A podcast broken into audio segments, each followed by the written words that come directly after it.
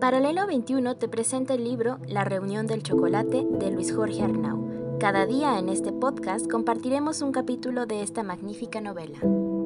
18. 1810. Es una conspiración. La colectividad donde nunca pasaba nada amaneció revuelta con las puertas de la Concepción cerradas y un par de soldados haciendo guardia frente a los portones, donde las primeras indias se agolpaban esperando, sin éxito, hacer sus compras.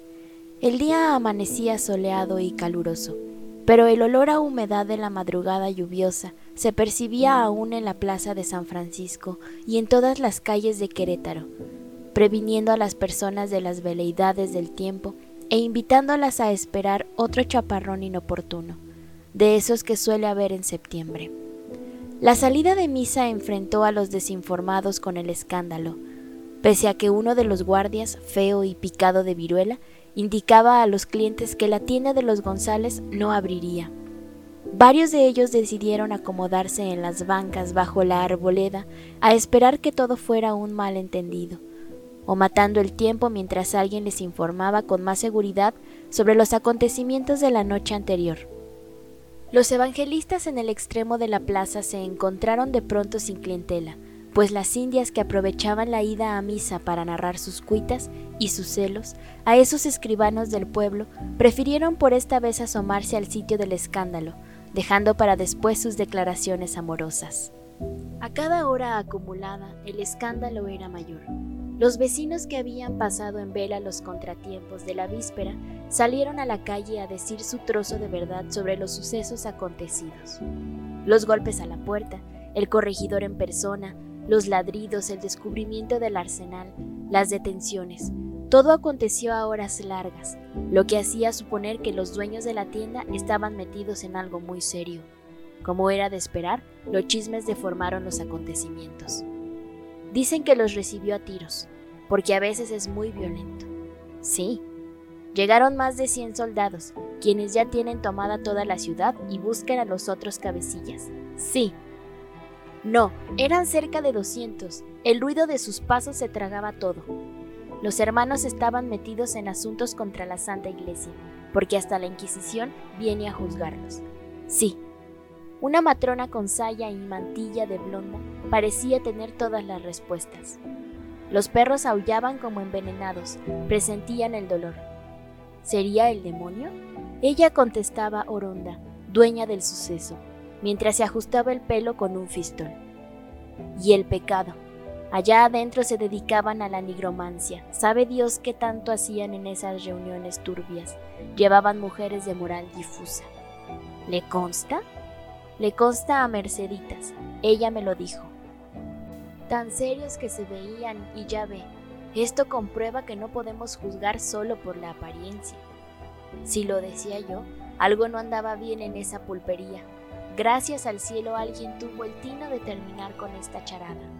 Hasta los alimentos que tenían en venta estaban más malos en los últimos días.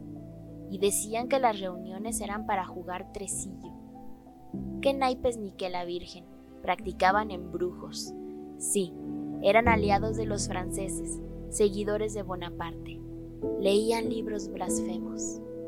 Desmoronada en decires, la mañana rompió el tedio eterno y proporcionó verdades en trozos en medio de una verbena de suposiciones, pues nadie sabía a dónde habían sido trasladados.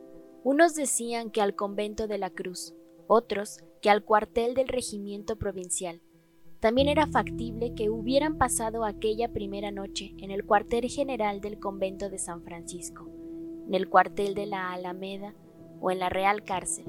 Preguntar, sin embargo, era riesgoso, por temor a ser considerados parte del movimiento.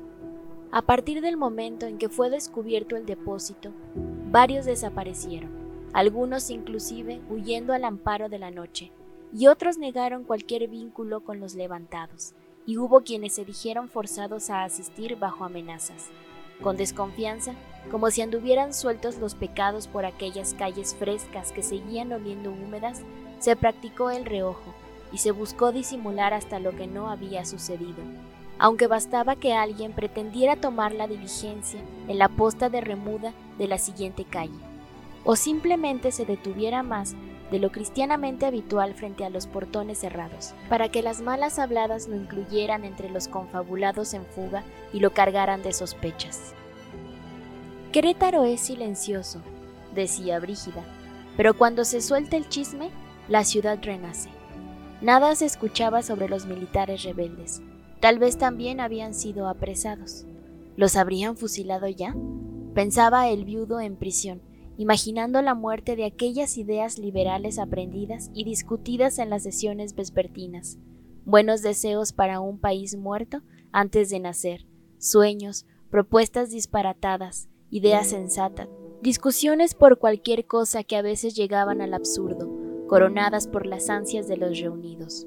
Todo podría haber sido inútil si el resto de los conjurados no lograba huir y ponerse a resguardo. Morir sería malo, pero morir por algo que nunca pudo lograrse era el colmo del absurdo. Muy temprano, con prisa por evitar la propagación de aquel movimiento, el alcaide Ochoa se presentó ante los prisioneros, acompañado por un notario y dos escribanos. Don Miguel Domínguez también estaba presente, vestido con elegancia casi mortuoria y mucho más sereno que la noche anterior. En los interrogatorios me acompañará el comandante García Rebollo, comentó Ochoa pues estoy seguro que se trata de una conspiración de gran alcance y no de un juego casual. Su experiencia localizando infieles y fascineros será fundamental.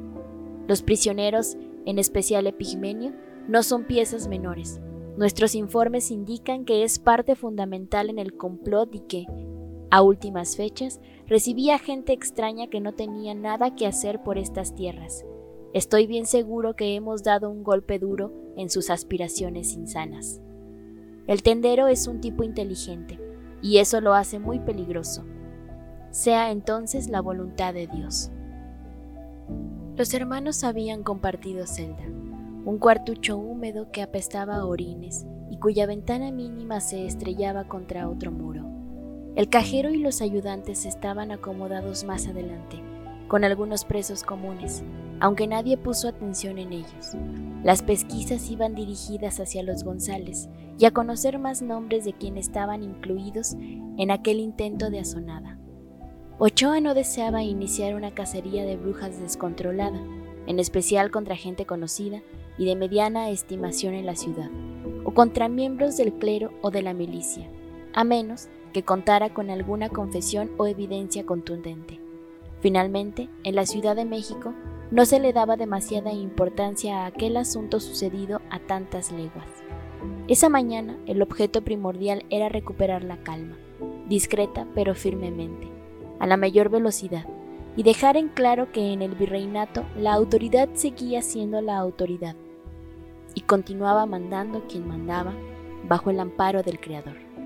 Al final del pasillo, una puerta abierta mostraba un cuarto anciano con techo formado de tejamanil un ventanal enrejado, dos sillas aguardando por los inculpados y un gran tablón tras el cual los esperaban los jueces, junto con un piquete de soldados. La sola presencia de tantas autoridades en aquel imponente salón de la Real Cárcel inspiraba miedo. Ni en sueños había imaginado Emeterio alguna vez entrar a un lugar como aquel, reservado para los altos dignatarios civiles y religiosos las grandes decisiones o los grandes crímenes. En las calles, las listas de personas incluidas en chismes y delaciones se fueron haciendo enormes y en ellas aparecieron desde enemigos comerciales hasta rivales de amores.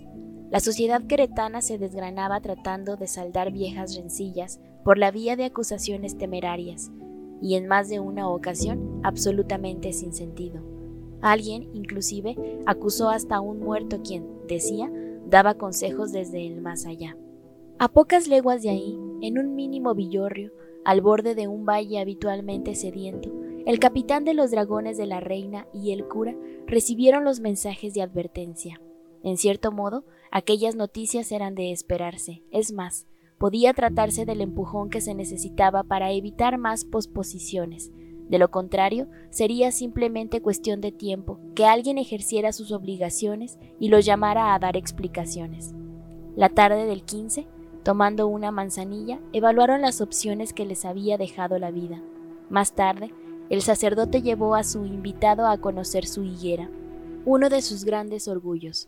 Pero el capitán nunca había sido afecto al campo y no supo apreciar la paciencia requerida para ayudar a crecer a esa planta inquieta de tronco rugoso e indeciso. Al iniciarse la noche, Hidalgo pidió unas horas para descansar en la casa cural, tratando de despedirse de la vida sosegada. Allende, sin embargo, no pudo conciliar el sueño, por su cabeza se despeñaban frenéticos todos los asuntos requeridos para una campaña militar. Conocía sus debilidades y las fortalezas realistas. Era una apuesta temeraria con mínimas posibilidades de éxito, a menos que se precipitara a su favor un impresionante apoyo popular que compensara la falta absoluta de preparación castrense. Caminó la noche por callejuelas de Dolores, encontrando un pueblo desierto que se había retirado a dormir. Los lamparones de la plaza bailaban inquietos, mientras mil enjambres de moscos chocaban hipnotizados contra sus cristales. El silencio era hermoso, pausado, como bebé a medio sueño, presintiendo nada de las tormentas que se precipitarían en unas horas sobre el virreinato reacomodó sus ideas ante la evidencia de que le tocaría a él acumular tanta sensatez como se pudiera y tanta habilidad para manejar una turba sin instrucción, similar a la necesidad por Dios para ordenar las estrellas en el aparente caos que, asomándose a ratos entre las nubes, le mostraba el cielo en esos instantes. El pueblo se le acabó siendo aún de noche, y volvió sobre sus pasos antes de que el sereno hiciera su nuevo recorrido. No venía cansado, pero sí venía exhausto. Finalmente desayunaron muy temprano, y antes del toque del alba, Hidalgo llamó a los feligreses con la campana del templo. Era muy temprano para misa, pensaron algunos, llegando al atrio entre los mugidos nerviosos de las vacas somnolientas. Los pocos relojes del poblado rondaban las cinco de la mañana. Habían decidido precipitar para ese momento el movimiento planeado para unas semanas más tarde.